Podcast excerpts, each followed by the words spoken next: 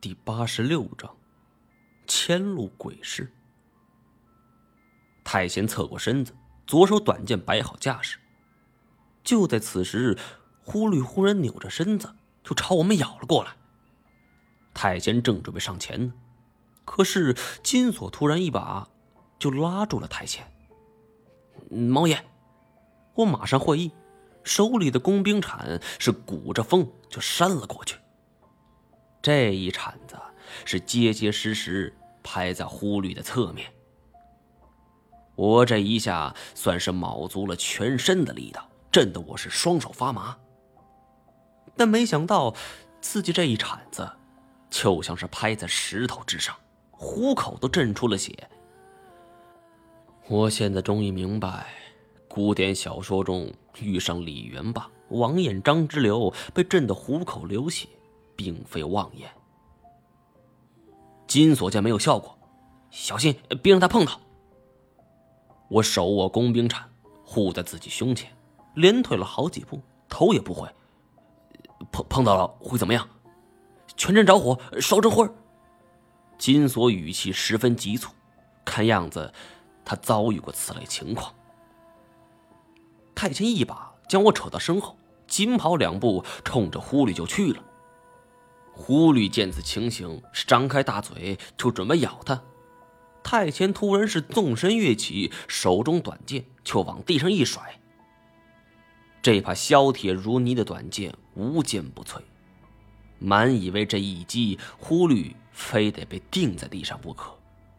可是没有想到，狐狸突然前爬两步，尾巴一甩，就将短剑打了回来。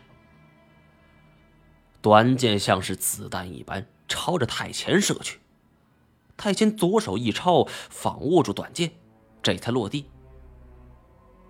刚才双方交手就如同电光火石一般，看得我和金锁是不住的啧舌呀。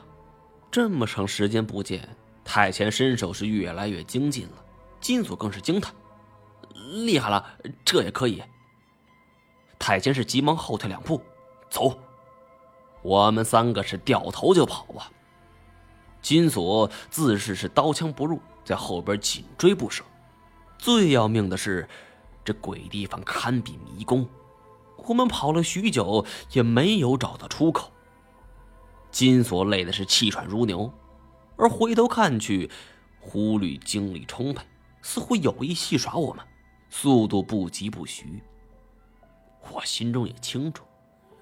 他如果想消灭我们，只需要往前一扑就可以了。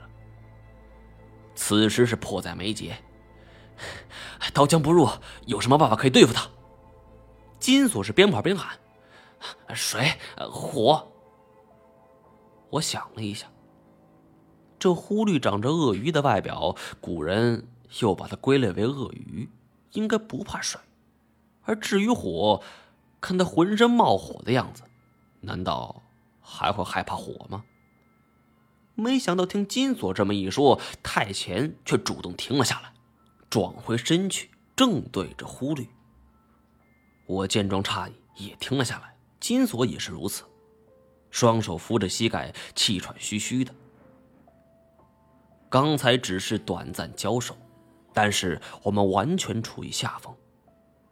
但是我看太前背影如此坚定。知道他不可能是想不开去送死的。你是不是有什么主意？太监没有说话。这时候，忽律也已经追到身前了。他杨景嘶吼一声，快步跑来，甩着头就冲我们咬上来。但太监却做了一个看似轻松，却轻而易举又十分凶险的动作。他竟然抬起右臂，抄起了狐狸，直接将他扔进了万丈深渊。我们低头看去，只见一团红光逐渐隐没在黑暗之中。而太前做完这一切，晃了晃右臂，又尝试握了一下拳，居然痊愈了。我不禁哑然，半晌这才回过神来：“我操，你牛逼啊！”金锁也在一旁感叹道：“金锁之前说过，忽律碰一下就会着火，我却没想到能用这招来治疗太前的右臂。太前不禁想到了，还收拾了忽律，拯救了所有人的性命。太前尝试了一下右手，虽然动作还稍有滞缓，但已经不是什么大问题了。走吧，我们准备前去找黄毛他们，一起会合。平时觉得金锁挺不靠谱的，但是看他那几个手下却走的是一步三回头，恋恋不舍，可见金锁这个大哥还是有一定威信的，最起码这哥儿几个都服他。可是问题来了，这里横七竖八的路没有一千也有八百，如果按照排列组合算的话，够我走十辈子。黄毛带着乌人图雅。他去哪儿了？我和金锁面面相觑，太前又是一言不发，谁也没个主意。没办法，如此等下去那不是个事儿，只能是撞大运，先去找找运气吧。我埋怨金锁，既然已经提前打探好了这座墓，那么就应该有个计划，比如建筑图之类的。如此，大家。也不至于在这里转圈圈。金锁却很不服气：“嗨，毛爷，您别站着说话不腰疼好吗？咱们哥俩总共闯了多少回了，遇了多少次迷宫，哪次你带图了？”其实我这也是瞎抱怨。建迷宫，尤其是把迷宫修在陵墓里，这目的就是要困死对方，又怎么可能留什么图纸呢？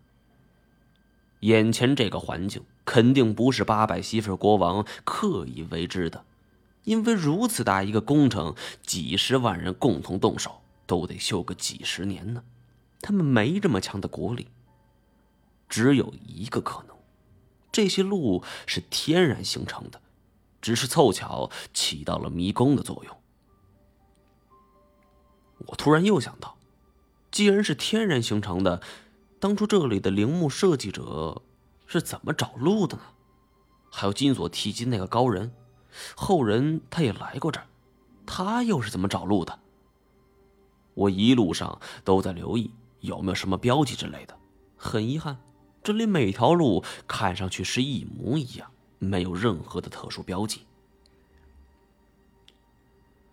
我们像是无头苍蝇一般四处乱转，累得已经走不动了，只好坐下来休息。我揉着发酸发胀的腿，看了一下手机时间，我们已经被困一个多小时了。再这么下去，什么时候是个头啊？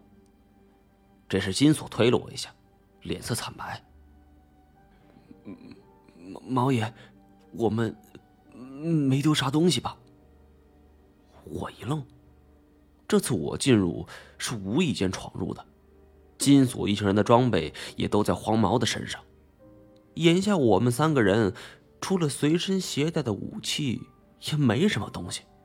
金锁为什么莫名其妙来了这么一句呢？金锁很快就给了答案，他抬起手来，怯生生的指了指前方不远处，手指在抖个不停。而我顺着手指的方向望去，当即吓得动谈不得了。本集播讲完毕，感谢您的收听。